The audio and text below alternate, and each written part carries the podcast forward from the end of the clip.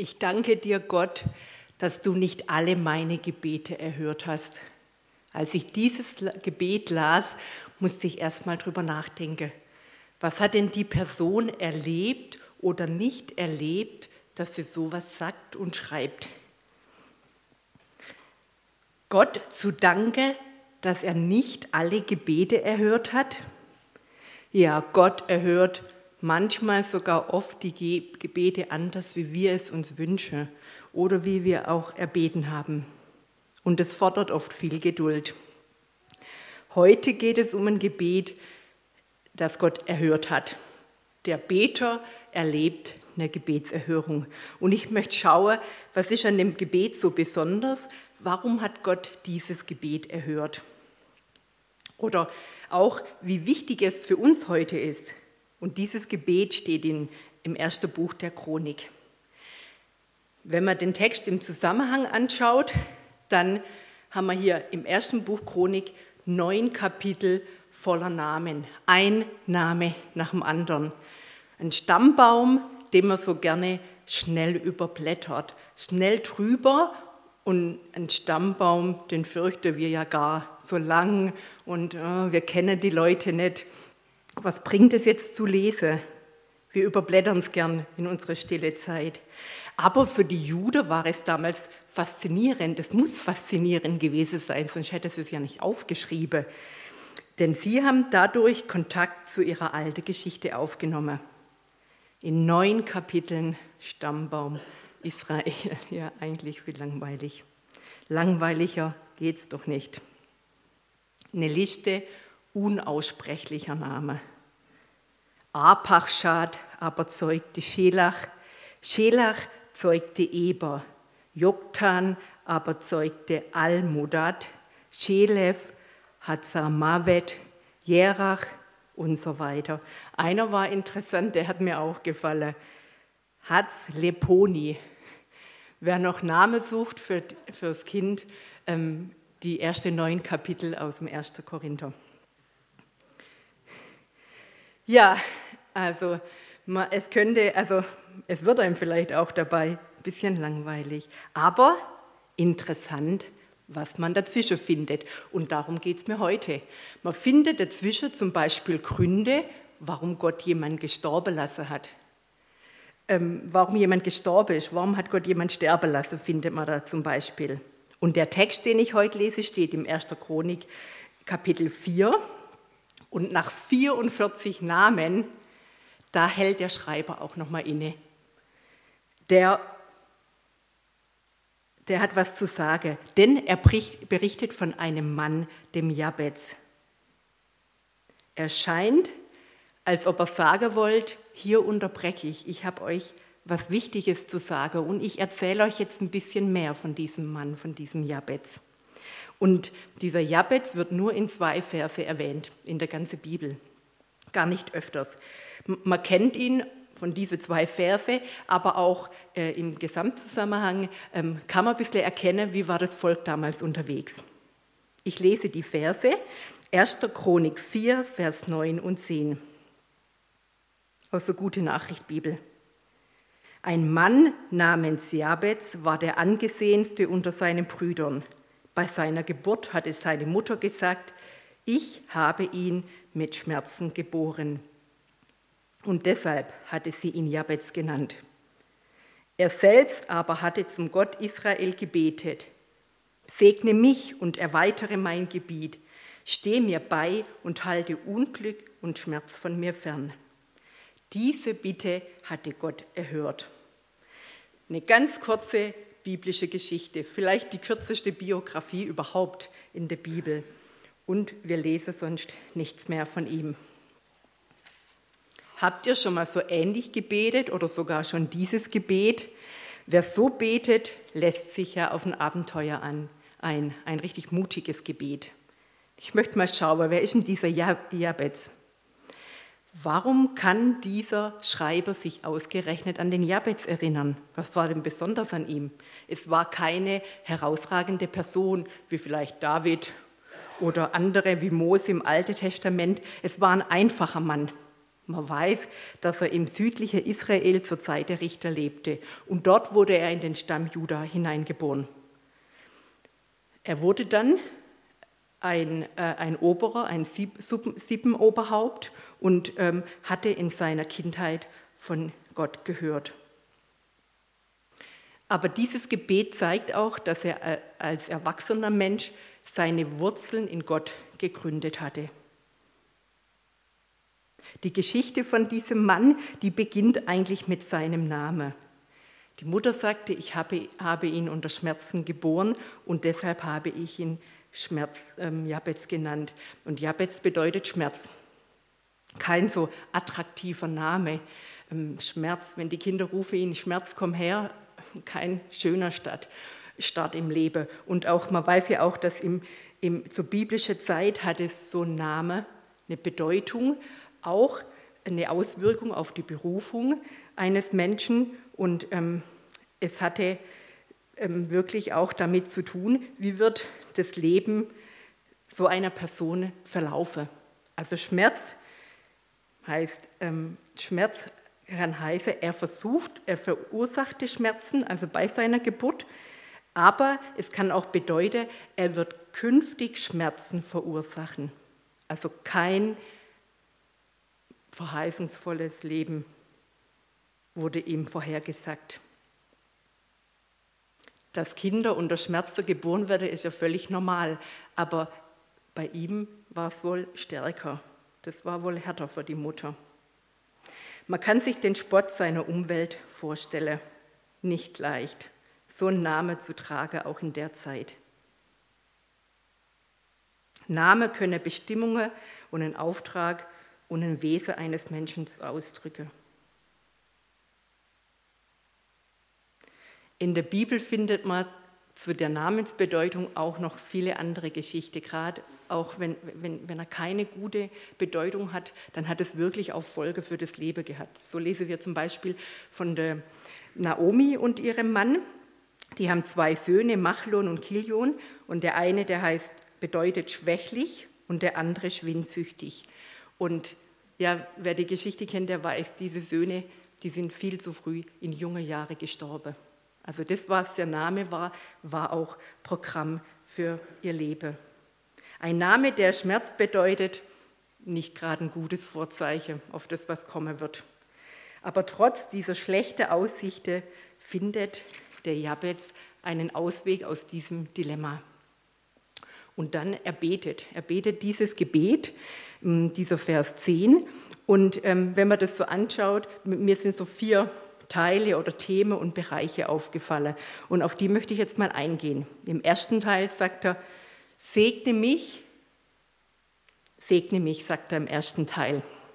Und ähm, im ersten Moment könnte man denken, ziemlich egoistisch, ja, selbstsüchtig. Herr, segne mich, meiner mir, ja. Segne du uns vier. Ist das geistlich unreif oder ähm, was ist das für eine Haltung? Ist es nicht unhöflich oder habgierig? Gott so zu bitten, segne mich. Ein Gebetseinstieg. Oder wünscht sich das Gott vielleicht, dass wir so beten?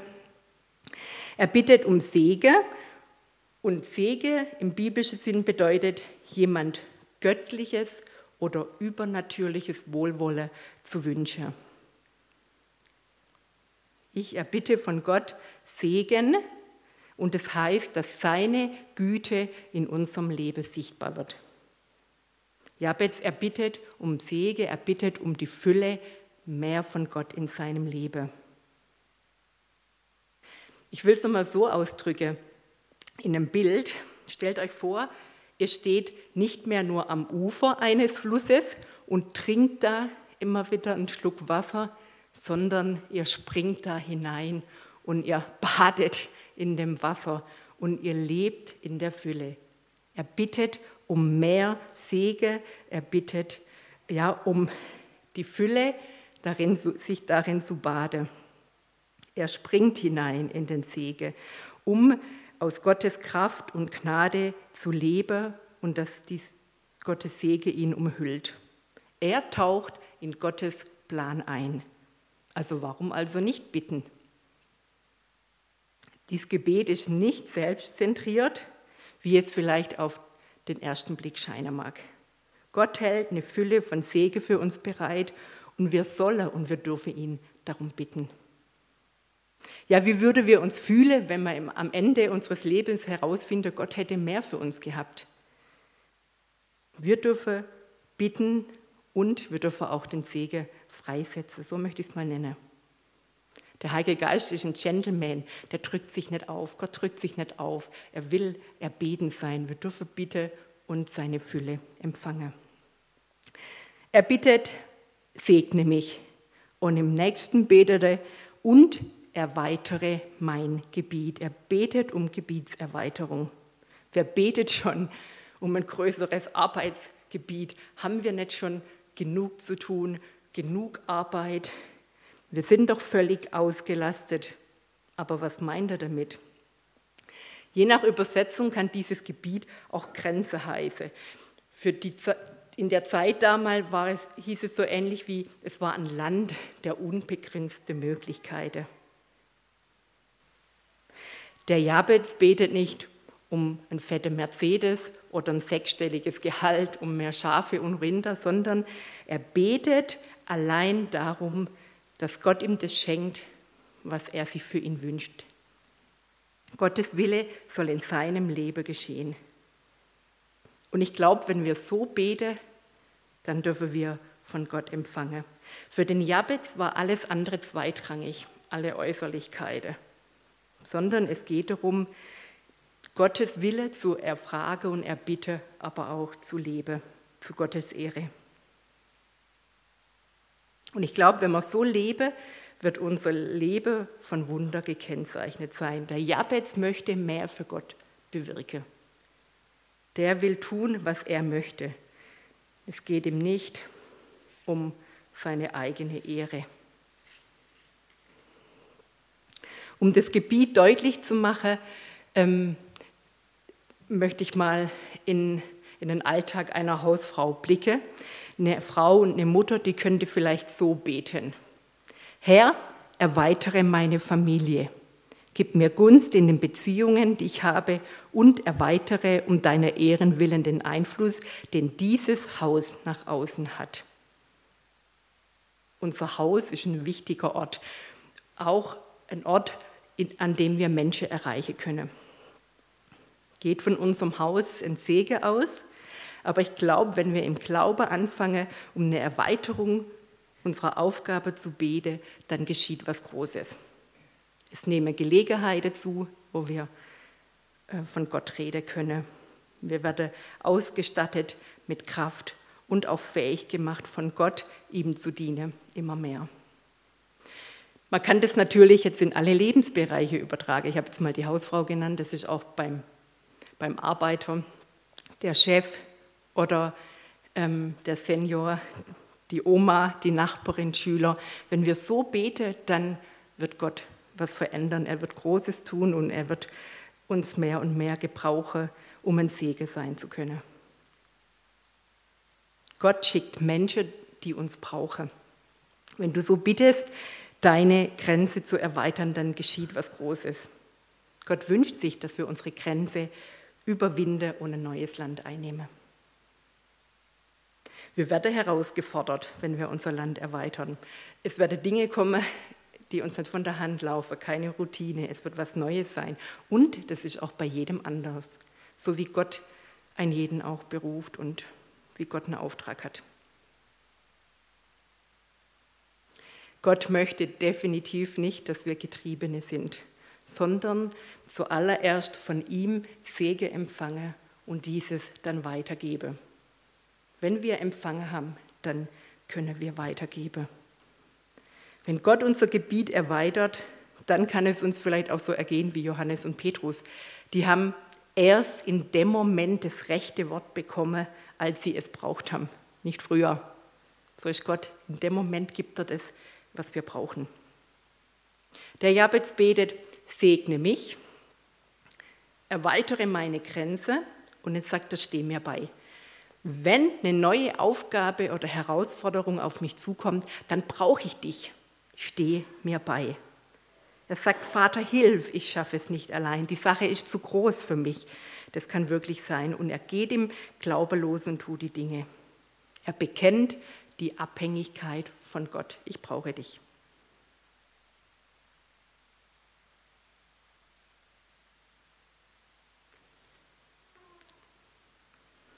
Der Jabez, er hat nicht versucht, mit eigener Kraft zu, klarzukommen. In der Bibel gibt es auch verschiedene Bilder und Worte für die Kraft Gottes. Einmal im Alten Testament wird oft davon gesprochen, der Beistand Gottes. Das war im Alten Testament ganz oft ein Bild, ein Ausdruck dafür, dass Gott so richtig mächtig gegenwärtig ist. Oder dann in der Apostelgeschichte 28, da sagt Jesus, und siehe, ich bin alle Tage bei euch bis an der Weltende. Er gibt die Kraft, den Auftrag auszuführen, den wir aus unserer Kraft nicht tun können. Er hilft. Der Beistand Gottes, der wird im Neuen Testament mit der Erfüllung durch den Heiligen Geist in Verbindung gebracht. Immer wieder, auch beim Lukas in seinem Evangelium, kommt der Ausdruck vor, erfüllt vom Heiligen Geist. Und diese Erfüllung mit dem Heiligen Geist war dann oft äh, damit verbunden, dass sie unerschrocken gepredigt haben, dass sie mit Freimut gepredigt haben. Die Kraft des Heiligen Geistes hat verändert und die verändert auch heute noch. Immer wieder fällt es auf in der Bibel, dass, dass Menschen um den Heiligen Geist beten der Beistand, der Heilige Geist und das dürfen auch wir. Um Gottes Auftrag zu tun, dürfen wir von ihm empfangen, seine Kraft, die Kraft des Heiligen Geistes, um Zeugen zu sein. Ja, wann haben wir letztes Mal darum gebeten, dass Gott uns mit seinem Heiligen Geist füllt, mit seiner Kraft? Steh mir bei.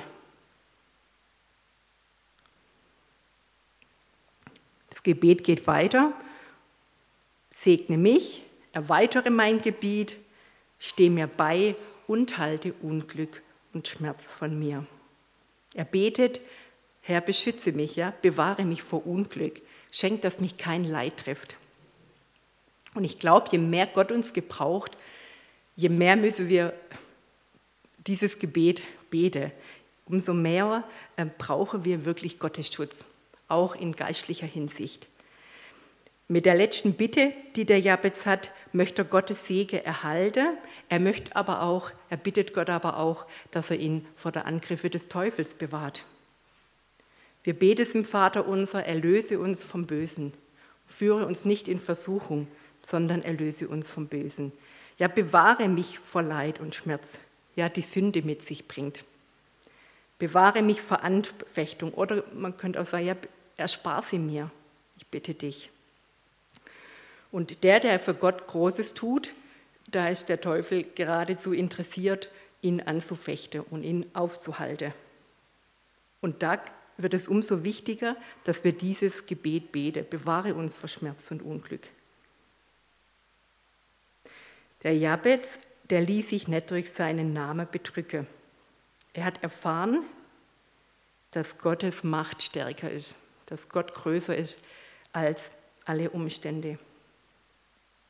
Ich bete dieses Gebet, auch den letzten Teil, Teil immer wieder. Wenn so eine Situation kommt, die nicht leicht ist, dann sage ich, Herr, halte Unglück und Schmerz vor mir. Wenn Sorge auf mich rolle, halte Unglück und Schmerz vor mir. Wenn negative Gedanken aufkommen, Herr, bewahre mich, halte Unglück und Schmerz vor mir. Und Gott, hier steht, Gott erhörte diese Bitte. Gottes Wesen ist es zu segnen. Es spielt keine Rolle, wo du herkommst, was bei deiner Geburt war, was, was, ob, ob wir erwünscht waren oder nicht, oder ob, ob auch schon Schweres über unserem Leben lag, ob wir verletzt sind, verbittert aus unserer Kindheit und Vergangenheit. Das spielt bei Gott keine Rolle.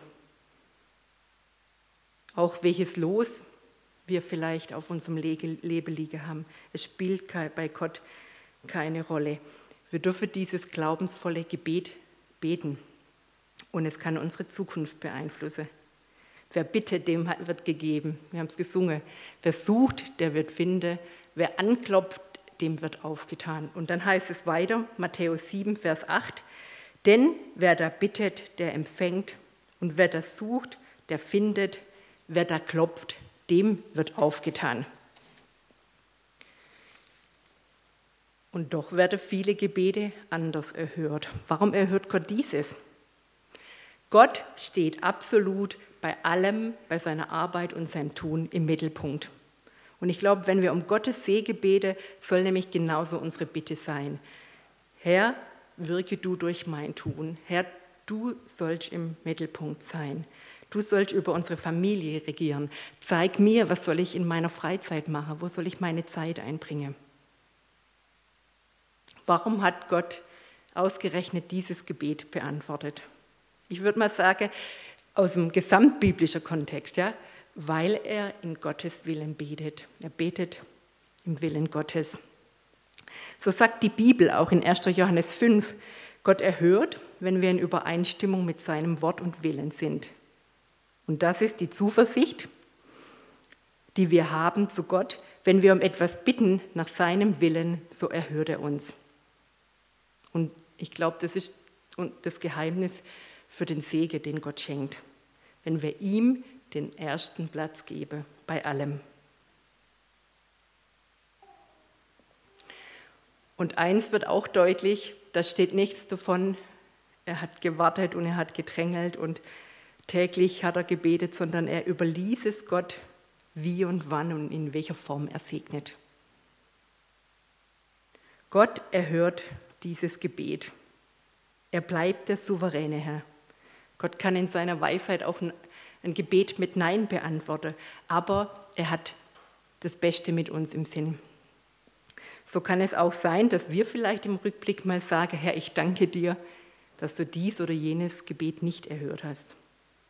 Er hat den besten Plan für uns mit diesem Gebet, was wir gerade gelesen haben, bin ich schon auch persönlich, habe ich auch schon eine Geschichte. Das hat mein Leben verändert, dieses Gebet. Da möchte ich kurz einfach was dazu sagen, wie das war. Das Gebet hat mein Leben verändert. Ähm, als ich Teenie war, hm, wäre ich nie auf die Idee gekommen, mal in der hauptamtliche Dienst zu gehen. Ich habe eine solide Ausbildung gemacht. Ich habe eine kaufmännische Ausbildung gemacht und habe dann einige Jahre auf der Bank gearbeitet. Und in der Zeit bin ich auf dieses Gebet gestoßen. Und ich habe es gelesen und ich habe auch manches darüber gehört und das wurde mir total wichtig. Ich wollte das, ja, es hat mich beeindruckt. Ich habe das gebetet öfters, oft. Und dann gab es mal eine stille Zeit, ähm, wo ich wirklich hingebungsvoll gesagt habe, Herr, ich will wirklich das tun, was du möchtest. Das war immer mein Wunsch, ist es auch heute noch, ähm, seinen Wille zu tun. Aber wie die Gebietserweiterung mal aussehen würde, das hatte ich damals noch nicht geahnt. Und das war dann so, nach dieser besonderen, das war eine besondere stille Zeit, da war ich wirklich auch hingegeben, habe das Gott gesagt. Kurze Zeit später kam meine damalige Gemeindeleitung auf mich zu und sagte, Sonja, möchtest du nicht weniger auf der Bank arbeiten und mehr in der Gemeinde? Und das war dann auch, dann habe ich halbtags auf der Bank gearbeitet, am Vormittag und mittags und abends in der Gemeinde. Und das war der Anfang meiner Berufungsgeschichte. Gott hat da noch ganz viel gefügt, aber so war mein Anfang. Erstmal ähm, halbtags in meiner Heim Heimatgemeinde und dann habe ich mich auch ausrüsten lassen ja, mit, mit, mit, mit einer Ausbildung. Aber das hätte ich damals auch nicht gedacht. Und ähm, Gott macht es unterschiedlich. Vielleicht schickt er einen, sendet er einen nach Sambia oder sonst wohin. Oder wir öffnen einmal mehr die Haustüre für jemanden, der kommt. Ähm, das kann so vielfältig sein. Und da ist auch nie eins besser wie das andere. Genau, als mich die Gemeindeleitung damals gefragt hat, kann ich mich auch erinnern, habe ich mich ganz gleich an dieses Gebet und an meinen, meinen Wunsch erinnert. Gott hat dieses Gebet damals gebraucht, das ist jetzt schon einige Jahre her, und ähm, er hat da in meinem Leben gewirkt. Mein Wunsch ist es, im Wille Gottes zu leben, ihm zu dienen und ihm die Ehre zu geben. Das wünsche ich für jeden von uns, weil das ist das Größte und Segensreichste, ähm, wie wir ein Leben leben können. Ja, ich will nochmal zusammenfassen. Mach es zur Gewohnheit, wirklich um Gottes Beistand, um seinen Heiligen Geist für dein Leben zu bitten. Gott ist nicht spezialisiert, ähm, irgendwelche Hochbegabte und, und ganz mega offensichtlich Begabte zu wirken, sondern er gebraucht jeden, der an einen übernatürlichen und großen Gott glaubt. Nehmt den Segen, den Gott für euch vorbereitet hat, und gebt ihn weiter. Ich möchte mal nicht erleben, wenn ich im Himmel erscheine, dass Gott vielleicht sagt, ich habe viel mehr für dich ähm, bereitet gehabt. Du hast so viel Chance irgendwie nicht angenommen, weil, weil du deine Hand nicht geöffnet hast, weil du einfach nicht bereit warst und es nicht zugelassen hast. Ich lade euch ein, dieses Gebet vielleicht wieder bewusst zu beten.